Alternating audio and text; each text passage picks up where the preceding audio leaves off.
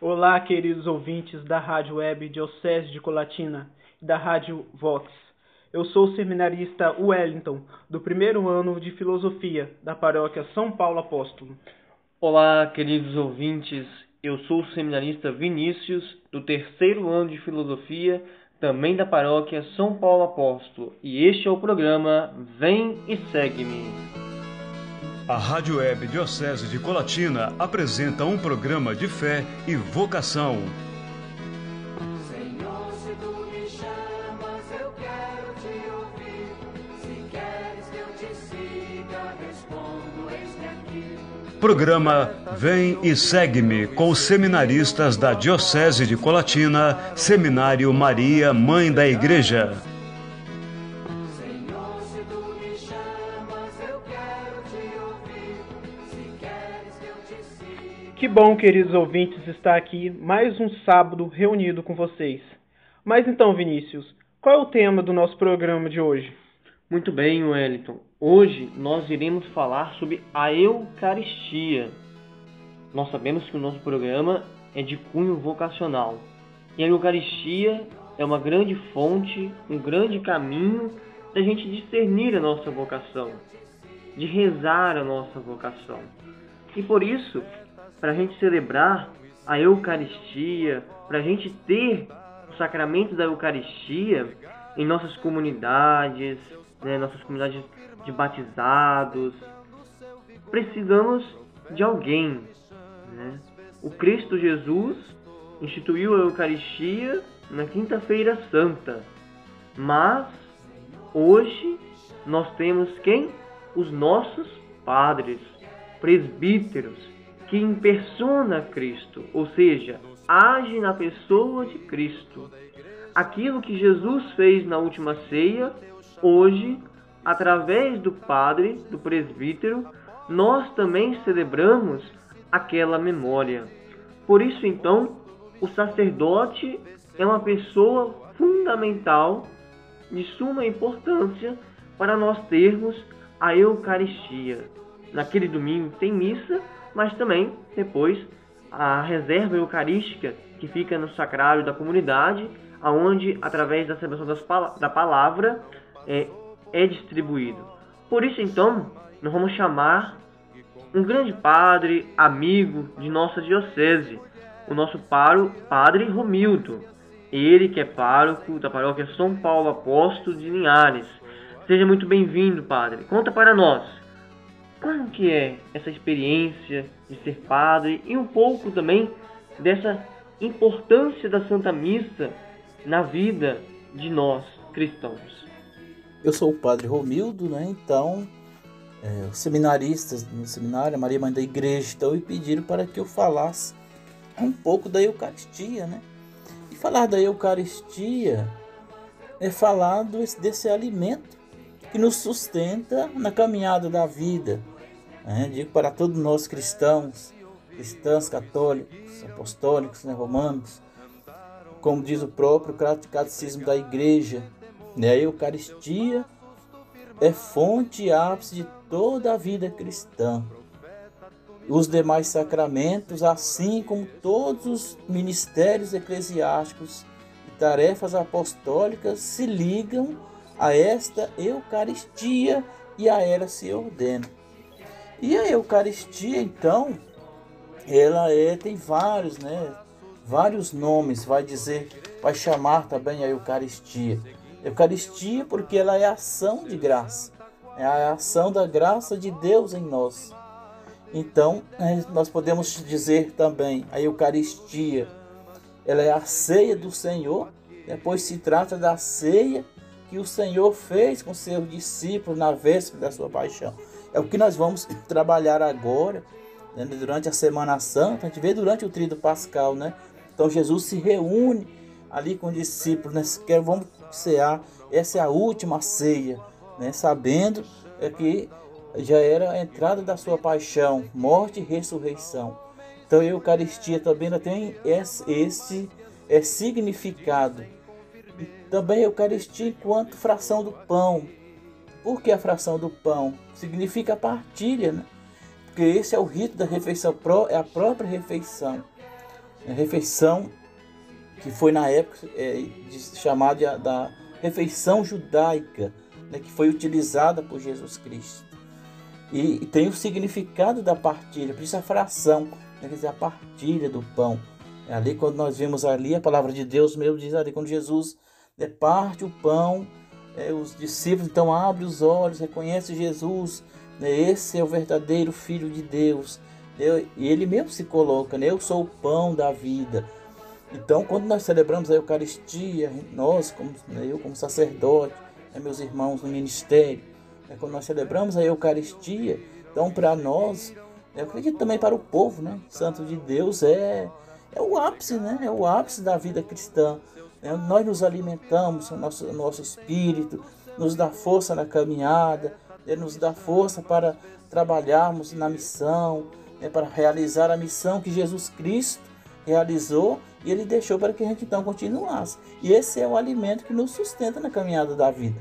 Então a Eucaristia, para, para quem tem esse entendimento né, do, do sacramento da Eucaristia na sua vida, então ela tem essa eficácia. Né? Então, agora se a gente não pode também é, banalizar, né? você tem que entender qual, qual o sentido da Eucaristia na minha vida, o que, que ela significa, o que, que pode mudar na minha vida eu participando da Eucaristia. Aqui também nós chamamos de Santa Ceia, Santa ou Divina Ceia, né, vamos dizer assim, porque a ceia é todo mundo junto, quer dizer, todos vão cear, é para todos comer. Né? Por isso, quando no missal, no missal romano, então, diz ali, né, tomai todos e comei, tomai todos e bebei, é, no momento da consagração, então ali está, Jesus está convidando a todos, né?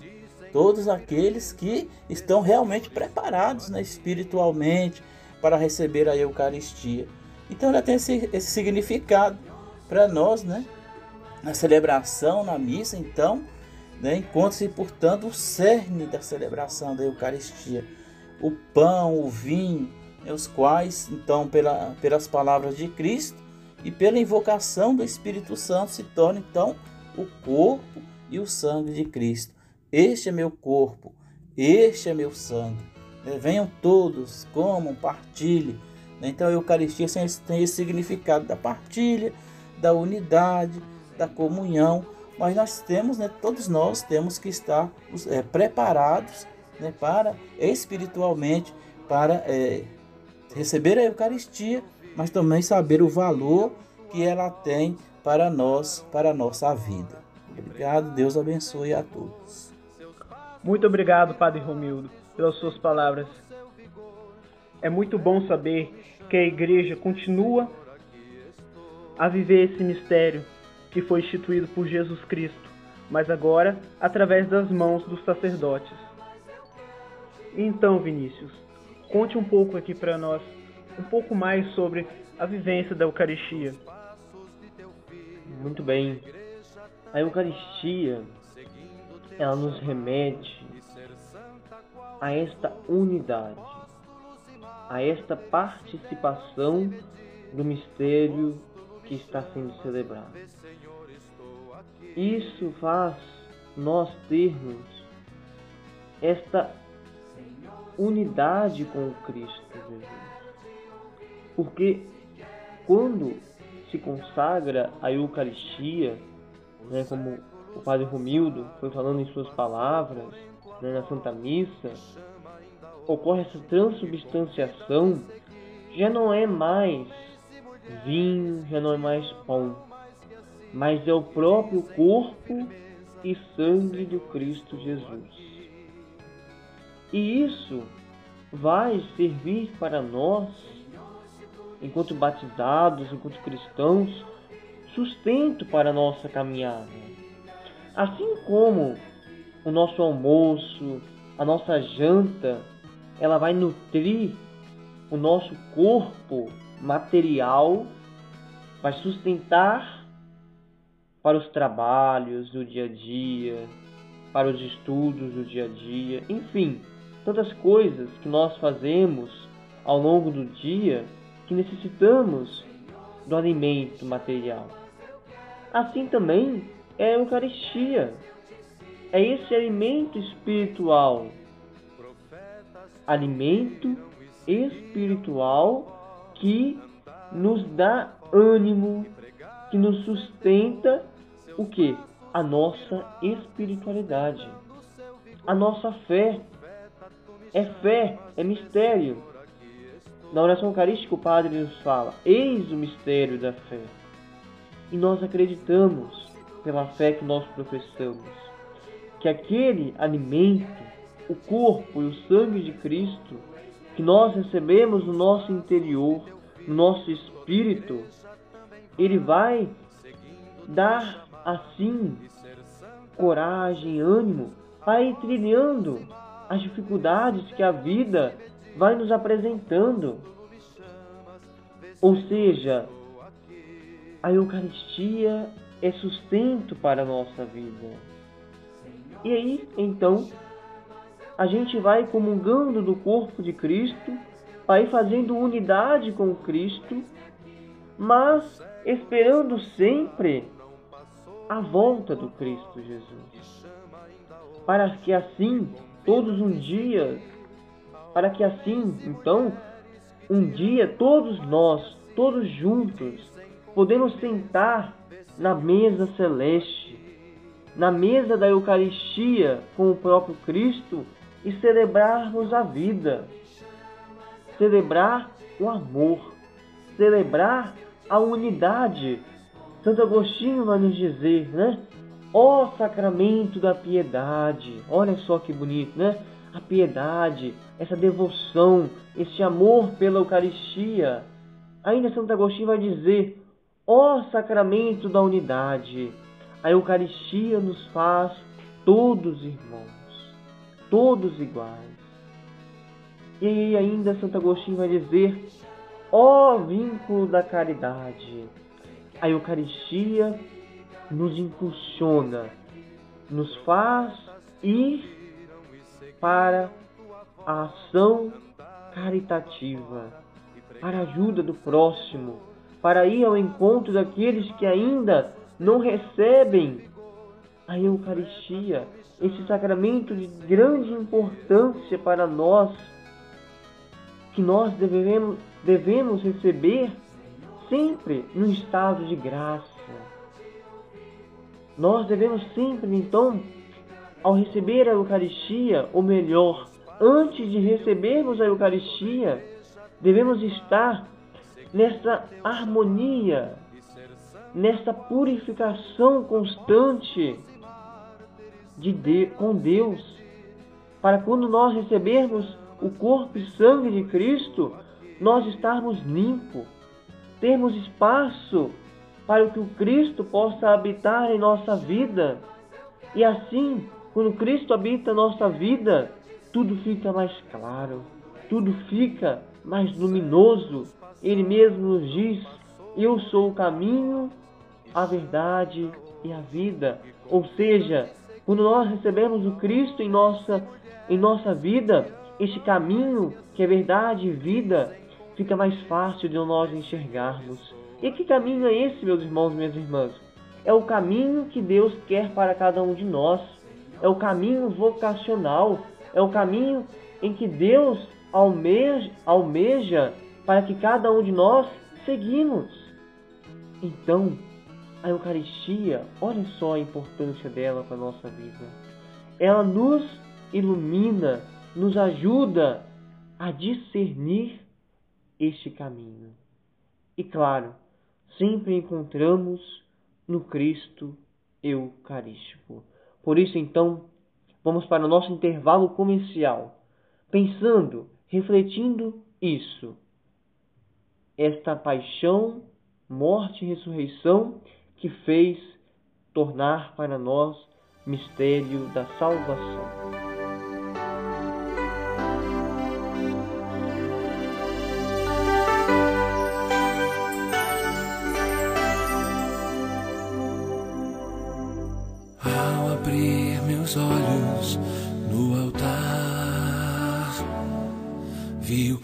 Cálice sagrado com o sangue de Jesus. E de dentro desse mesmo cálice subia, majestosa Eucaristia. Em tua presença eu me sinto um mendigo sentado à mesa de rei e sem ter como pagar tamanha refeição. Só posso dar-te eterna gratidão. O cálice e a rocha eram um. Meu desejo também era com ele ser um.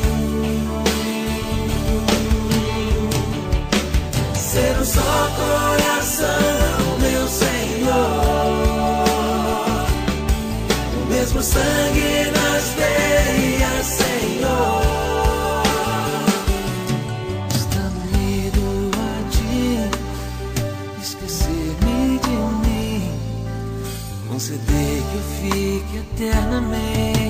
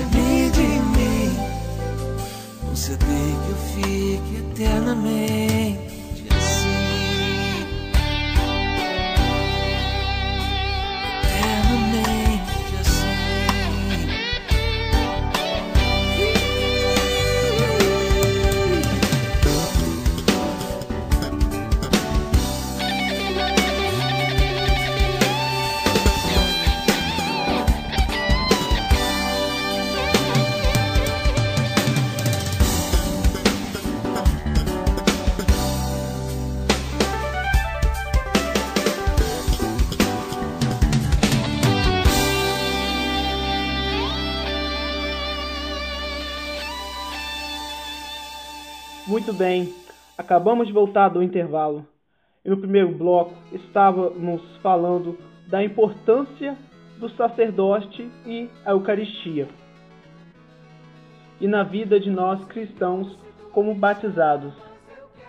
Mas será que além de, de podermos estar né, comungando, estar fazendo parte desse banquete da Eucaristia, será que podemos como leigos, podemos exercer algo além de além?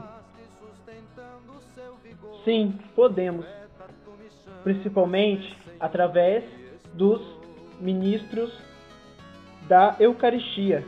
Eles que exercem essa atividade nas comunidades quando não tem o padre, para poder estar distribuindo a Eucaristia e também está levando a Eucaristia aos doentes, aquelas pessoas que por causa de situações muitas vezes de saúde, não podem estar comparecendo à igreja para estar tomando o corpo de Cristo.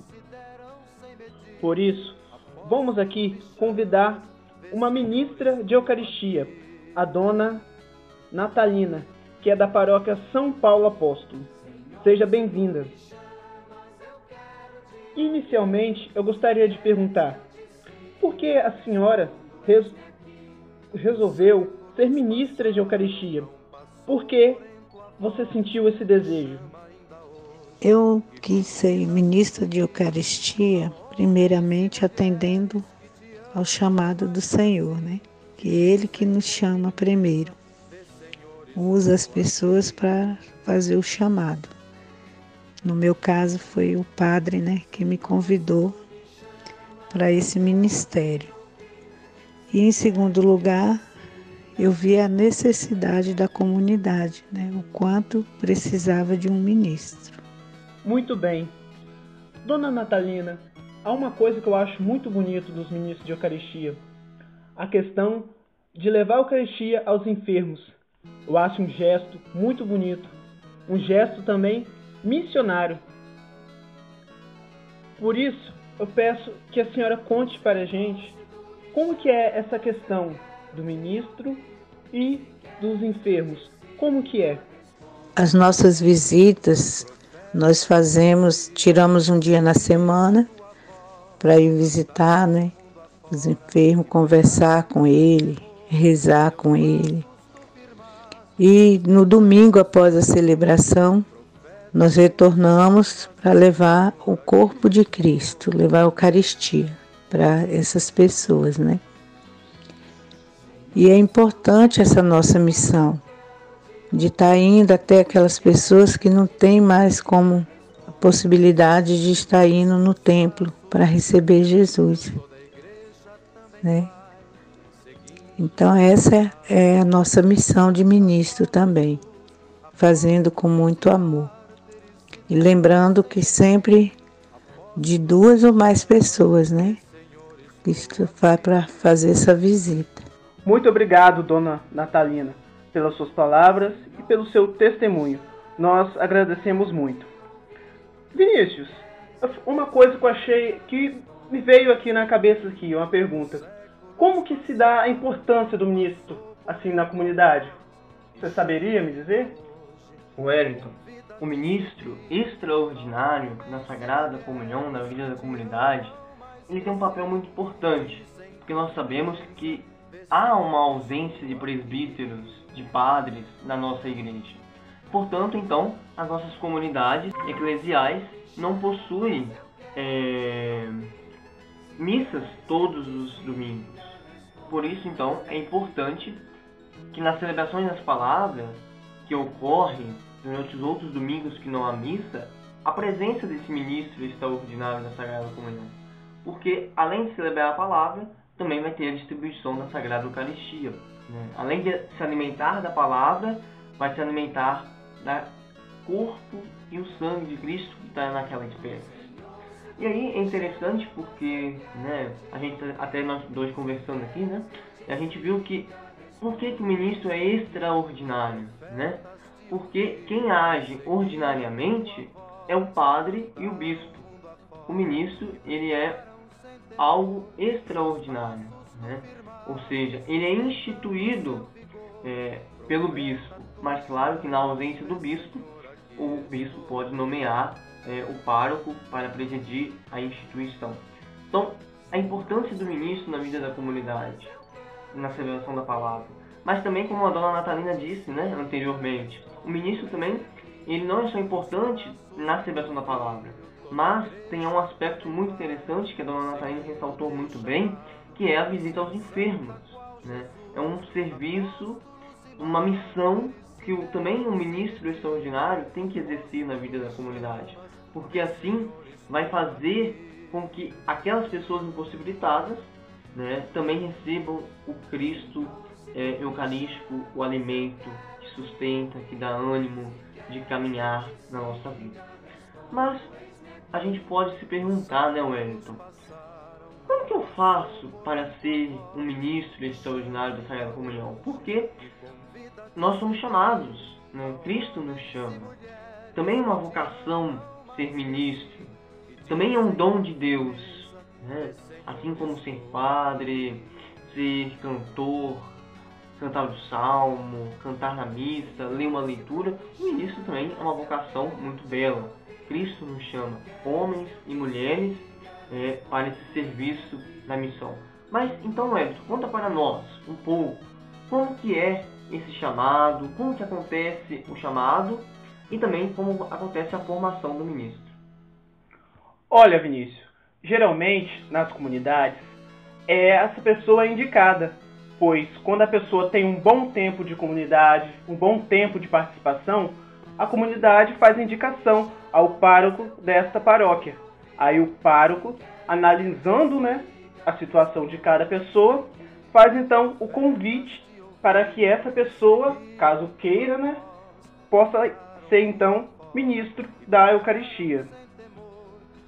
Assim, aceito o convite, a pessoa então vai ser formada para estar realizando então sendo, né, ministro de Eucaristia.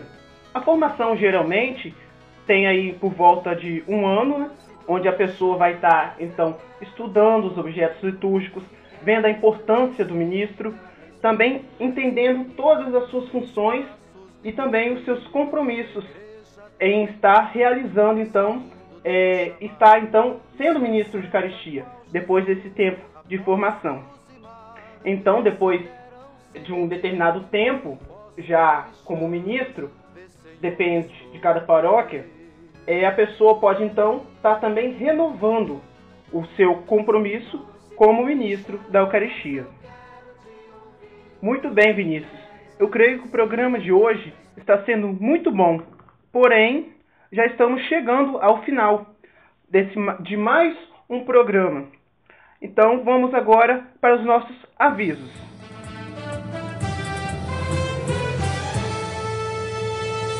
Programa Vem e Segue-me. Acompanhe agora as notícias do Seminário Maria, Mãe da Igreja. Muito bem, Vinícius. E quais são os avisos do nosso programa de hoje? Muito bem, Wellington. Ao chegar ao final deste programa tão enriquecedor, tão belo, a gente se alegra com tanto aprendizado, com os testemunhos que nós ouvimos nesse programa de hoje. Mas a nossa diocese se alegrou ainda mais no último dia 25 de março, com o anúncio que Dom Lauro fez para toda a nossa igreja particular, que foi a da ordenação diaconal dos nossos irmãos, o David, que está fazendo seu estágio pastoral em tempo integral na paróquia Nossa Senhora Medianeira de Todas as Graças em Itaguaçu, e do nosso irmão Hans Miller, que está fazendo seu estágio pastoral na paróquia Coração Eucarístico de Jesus em Guaraná.